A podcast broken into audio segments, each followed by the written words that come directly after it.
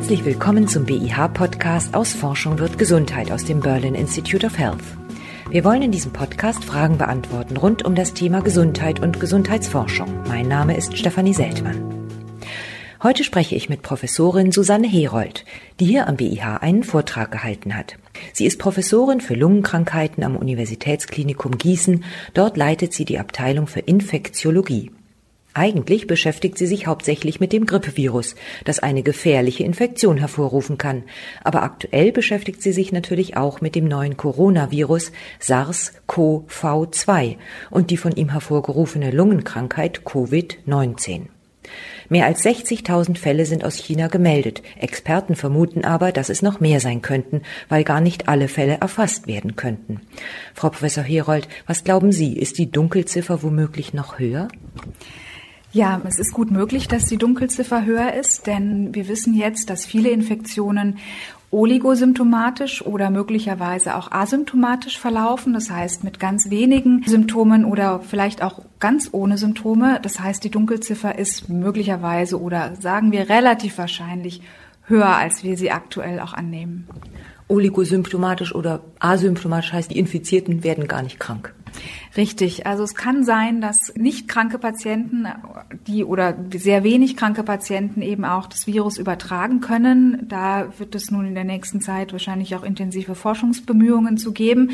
Und das ist natürlich so ein bisschen schwierig ähm, im Sinne der Begrenzung dieser Erkrankung, denn Menschen, die sehr wenig oder gar nicht krank sind, das Virus aber trotzdem übertragen können, dann kann man die nicht erfassen und äh, die gehen natürlich auch nicht zum Arzt und werden dann aber auch in den Statistiken eben nicht erfasst. Wovon hängt das denn ab, wenn, ob man krank wird oder nicht krank wird? Das ist völlig unklar. Es ist völlig unklar, welche Menschen einfach ganz, ganz, ganz milde Symptome haben oder welche Menschen schwerere Erkältungssymptomatiken haben mit Fieber oder Husten. Und dann gibt es ja noch die, sagen wir mal, immer noch relativ wenigen, die wirklich schwer krank werden. Auch das ist bisher noch nicht klar. Wir wissen aber, dass ein großer Prozentsatz, über 50 Prozent der Menschen, die wirklich schwer krank sind oder an dem Virus auch versterben, vorerkrankt sind. Ähm, das heißt, sie haben zum Beispiel Lungenerkrankungen oder andere schwerere internistische Erkrankungen Erkrankungen, die sie eben dafür empfänglicher machen. Und wir kennen das aber auch von anderen solchen Viruserkrankungen. Bei der Influenza ist es ganz ähnlich, dass solche Menschen eben dann auch schwerer erkranken. Nun hat man aber diesen jungen Augenarzt, der das Virus als erstes entdeckt hat, vor Augen, der ja jung war, Anfang 30 und offensichtlich gesund und der auch verstorben ist. Richtig. Also offenbar gibt es tatsächlich auch Menschen, die, warum auch immer, dann sehr schwere Verläufe haben, ohne dass sie vorerkrankt sind. Aber auch das kennen wir bei der Influenza. Dazu gibt es im Feld Influenza intensive Forschungsbemühungen. Man weiß, dass bestimmte genetische Voraussetzungen für solche schwere Verläufe relevant sind oder, oder dann eben dafür prädestinieren. Aber man kann das nicht immer so sagen. Und tatsächlich, ja, gibt es eben auch die jungen Gesunden, die an einer Influenza-Infektion versterben und eben offenbar auch an einer Coronavirus-Infektion. Aber man muss sagen, das sind die allerwenigsten. Wie verläuft denn eigentlich die Krankheit mit diesem Coronavirus? Womit beginnt sie? Hat man Husten oder Schnupfen oder geht es gleich mit einer Lungenentzündung los? Ja, das ist ganz unterschiedlich. Manche Patienten haben Erkältungssymptome, wie Sie sagen, Husten, äh, Fieber, manchmal auch Schnupfen, Halsschmerzen. Manche Patienten bekommen dann eben eine Lungenentzündung, die auch verschiedene schwere Grade haben kann. Also so, dass man eben noch ganz normal sich bewegen kann oder auch dann, dass sie schwerer verläuft und man intensivmedizinisch medizinisch behandelt werden muss.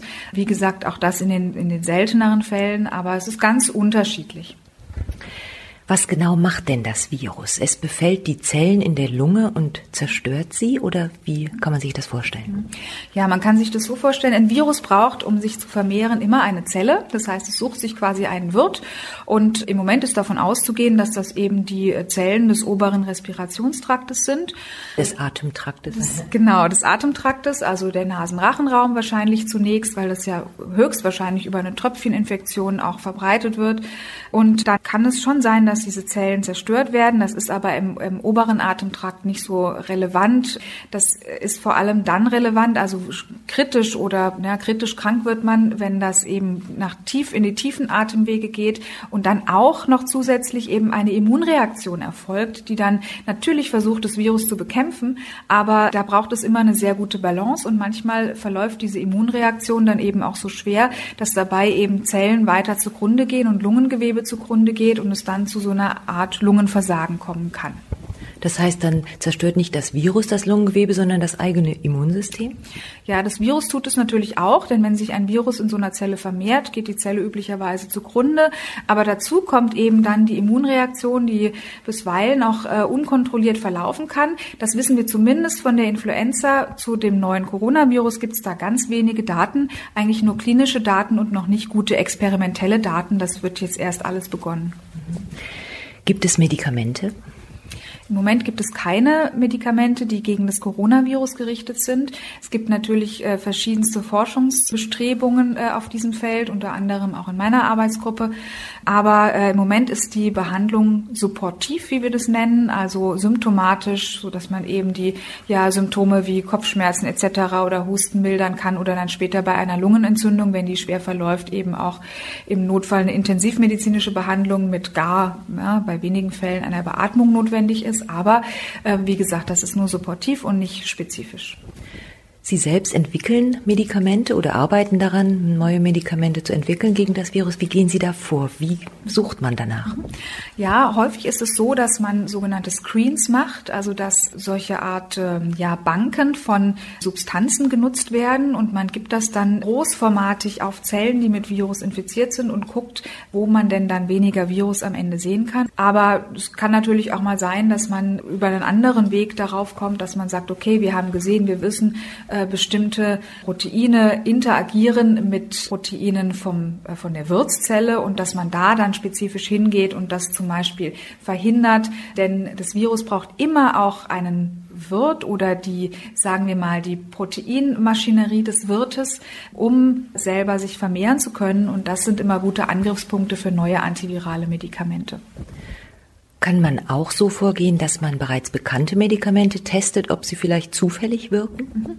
Ja, genau, das äh, haben wir getan. Wir haben eine Klasse von Medikamenten entdeckt, die tatsächlich mit einem Protein des Coronavirus interagiert und zwar nicht nur von einem Coronavirus, sondern von verschiedenen, so dass wir denken, dass das möglicherweise ein Therapieansatz sein kann, der für verschiedene Coronaviren in Betracht kommt, unter anderem dann vielleicht auch für das neue. Das überprüfen wir jetzt gerade und das ist natürlich immer gut, wenn man äh, eine Substanz schon kennt, wenn die vielleicht sogar möglicherweise schon für eine andere Indikation im Patienten war, dann weiß man, dass das gut vertragen wird und kennt das sehr gut. Und äh, das sind natürlich dann immer ganz gute Möglichkeiten auch für neue Therapien, die schneller auf den Markt kommen können. Mhm. Das könnte dann schneller gehen, aber trotzdem wird es ja wahrscheinlich noch eine Weile dauern, bis man jetzt richtige Medikamente gegen speziell dieses Virus findet. Richtig, genau.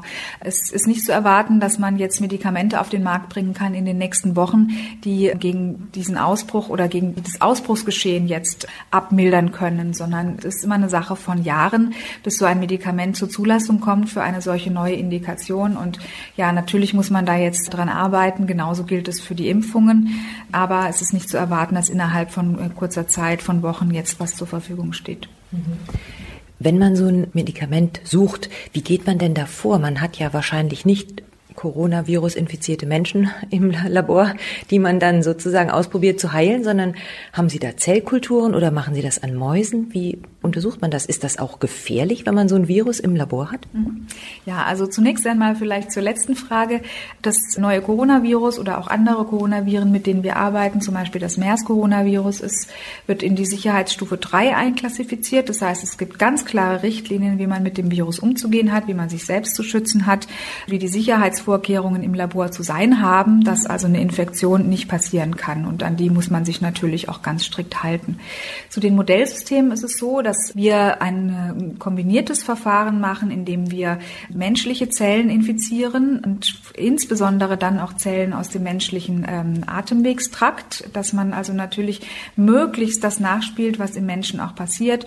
Und dann ist aber natürlich auch wichtig, weil man damit mit so einzelnen Zellkulturen ja relativ schlecht eine Immunreaktion nachspielen kann, dass man dann doch in den Ganztierorganismus geht, um solche Dinge und solche Fragestellungen zu klären. Und in der letzten Zeit haben wir vermehrt Organoide benutzt. Das heißt, es sind neue In-vitro-Modelle, wo man also quasi kleine Lungen züchten kann aus Stammzellen und man dann damit auch ein bisschen besser als in der Zellkultur mit der entsprechenden dreidimensionalen Struktur der Lunge und einer Infektionsausbreitung, wie sie dann vielleicht auch im Menschen passiert, besser modellieren kann und dann auch äh, entsprechend natürlich noch ein bisschen näher am Menschen ist.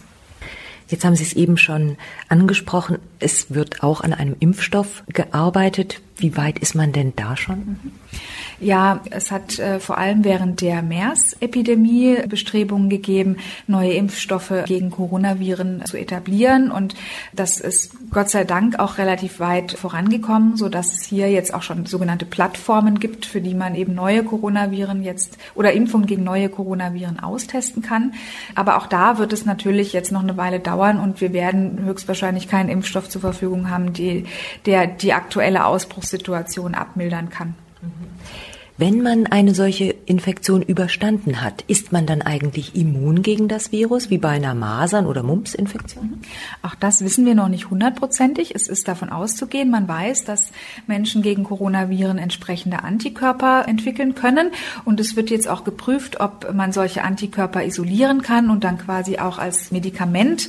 Als passive Impfung sozusagen? Genau, im Prinzip als wie eine Art passive Impfung. Aber wir wissen natürlich noch nicht genau, wie gut neutralisierend diese Antikörper Körper sind und wie gut sie dann am Ende wirklich auch eine Infektion verhindern oder, oder, oder abmildern können.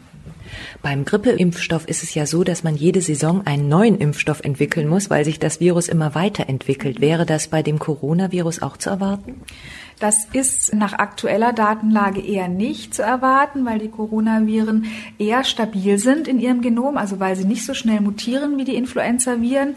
Man kann das natürlich noch nicht voraussagen, aber es ist eher nicht zu erwarten, dass man da so eine Art jährliche Epidemiesituation mit einem neuen Virus hat. Das ist ganz typisch für die Influenza, aber nicht für die anderen respiratorischen Viren. Mhm.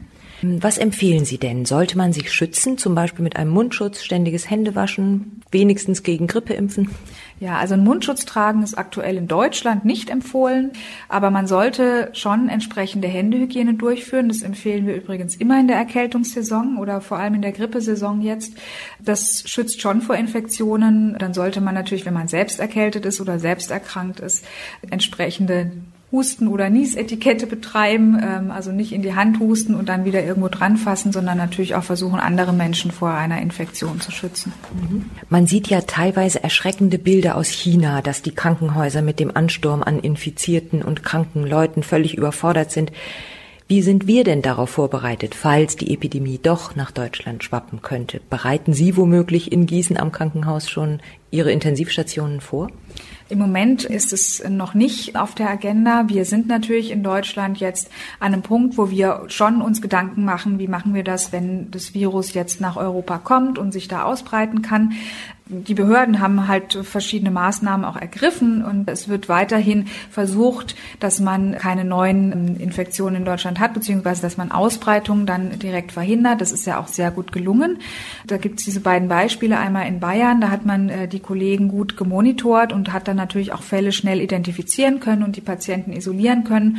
Und auch bei den Rückholern aus Wuhan, die in der Nähe von Frankfurt untergebracht sind, hat man das ganz korrekt gemacht und damit natürlich auch eine Ausbreitung verhindern können. Dass das jetzt so bleibt, da wissen wir noch nicht genau. Es kann gut sein, dass wir eben Infektionen haben werden, aber durch entsprechende Maßnahmen kann man möglicherweise dann auch verhindern, dass das zu größeren oder hohen Zahlen an Infizierten kommen wird, so wie wir es jetzt in China sehen. Das ist natürlich eine Ausnahmesituation, aber die deutschen Krankenhäuser oder auch die Uniklinik, aber auch alle Krankenhäuser sind jetzt quasi in einer Hab-Acht-Stellung und wir sind auch darauf vorbereitet. Ähm, also es ist nicht damit zu rechnen, dass wir hier in Deutschland Situationen haben, wie wir sie jetzt in Wuhan oder in der Provinz Hubei aktuell haben. Irgendwann hört ja eine solche Epidemie auch wieder auf. Was passiert da eigentlich? Verschwindet das Virus? Sind alle Menschen immun? Wird das Virus plötzlich schwächer? Was passiert dann eigentlich? Ja, das ist eine ganz interessante Frage. Die können wir auch eigentlich nicht unbedingt jetzt beantworten. Es gibt im Prinzip zwei Szenarien. Das Szenario eins ist, dass das Virus zu uns kommt und quasi dann als fünftes Coronavirus. Wir haben ja vier verschiedene Coronaviren bei uns in der Bevölkerung, die Erkältungskrankheiten machen. Das kennen wir, das ist nichts Neues, das gibt es schon lang. Und dass es möglicherweise als fünftes Virus uns erhalten bleibt. Es kann aber auch sein, dass es genauso wie bei SARS damals einfach wieder verschwindet, weil wir durch entsprechende Eindämmungsmaßnahmen alle Infektionsketten unterbrechen können und das Virus dann einfach weg ist. Ganz weg ist es nicht, denn es gibt ja dieses große tierische Reservoir, vor allem in den Fledermäusen von Coronaviren. Das haben wir ja jetzt gesehen, denn der Vorläufer dieses aktuellen Virus ist ja ein Virus, was in Fledermäusen vorhanden ist und was wahrscheinlich damals auch der Vorläufer von SARS war. Also es kann dann sein, dass irgendwann einmal wieder so ein Virus wieder auf einen Menschen übergeht und dann vielleicht ein bisschen abgeändert ist in seinem, in seiner genetischen Zusammensetzung, aber dann wieder ähnlich ist, wie, wie wir es jetzt haben. Also das können wir noch nicht so richtig voraussagen. Aber ja, beides ist möglich. Was haben Fledermäuse und Menschen gemeinsam, dass sie von den gleichen Viren infiziert werden? Und werden Fledermäuse auch krank? Mhm. Ja, die, das ist nicht so ganz klar. Die Fledermäuse werden wahrscheinlich nicht krank, ähm, sondern haben das Virus einfach in sich und es tut ihnen nicht viel. Und dann gibt es natürlich diese spezielle Situation in China, wo der Mensch sehr, sehr eng, auf, gerade auf solchen Märkten, mit allen möglichen verschiedenen Tierspezies zusammen ist auf engstem Raum. Und das ist ja eigentlich was ganz Ungewöhnliches, was in der Natur sonst nie vorkommt. Und es, man geht auch davon aus, dass es noch einen Zwischenwirt gegeben hat, wie damals bei SARS. Da war ja der Zwischenwirt die Zibetkatze oder so eine Schleichkatze. Und äh, da gibt es erste Daten zu, dass es möglicherweise jetzt aktuell auch so war, dass das Virus also von der Fledermaus auf einen anderen Wirt übergegangen ist und dann von diesem Tier auf den Menschen. Das ist zu erwarten, dass das irgendwann auch mal wieder passiert. Rechnen Sie denn persönlich damit, dass wir in Deutschland ungeschoren davonkommen? Naja, ich rechne damit, dass wir schon hier und da noch Infektionen haben werden. Ich glaube aber, dass wir gut vorbereitet sind, die einigermaßen einzudämmen. Und es gilt jetzt, wir haben Grippesaison und wir bereiten uns jetzt gerade auf die Influenza vor und haben da natürlich auch immer Patienten, die mal schwer krank sind. Wir müssen jetzt gucken, dass das Coronavirus nicht in seiner Ausbreitung oder ne, dazukommt, dass wir beides parallel jetzt haben. Aber durch entsprechende, wie gesagt, Containment-Maßnahmen können wir wir das sicherlich ganz gut verhindern, dass es eben nicht so einen extremen Peak gibt an Infektionen, wie wir es bei der Influenza immer haben. Und an der Stelle vielleicht auch nochmal gegen die Influenza kann man sich impfen und zumindest Menschen, die eine Impfindikation haben, sollten das auch wahrnehmen. Vielen Dank. Gerne. Und das war der BIH-Podcast aus Forschung wird Gesundheit aus dem Berlin Institute of Health. Professorin Susanne Herold erklärte die aktuelle Situation mit dem neuen Coronavirus SARS-CoV-2. Falls auch Sie eine Frage zur Gesundheit oder zur Gesundheitsforschung haben, schicken Sie sie gerne an podcast.behealth.de. Tschüss und bis zum nächsten Mal, sagt Stefanie Seltmann.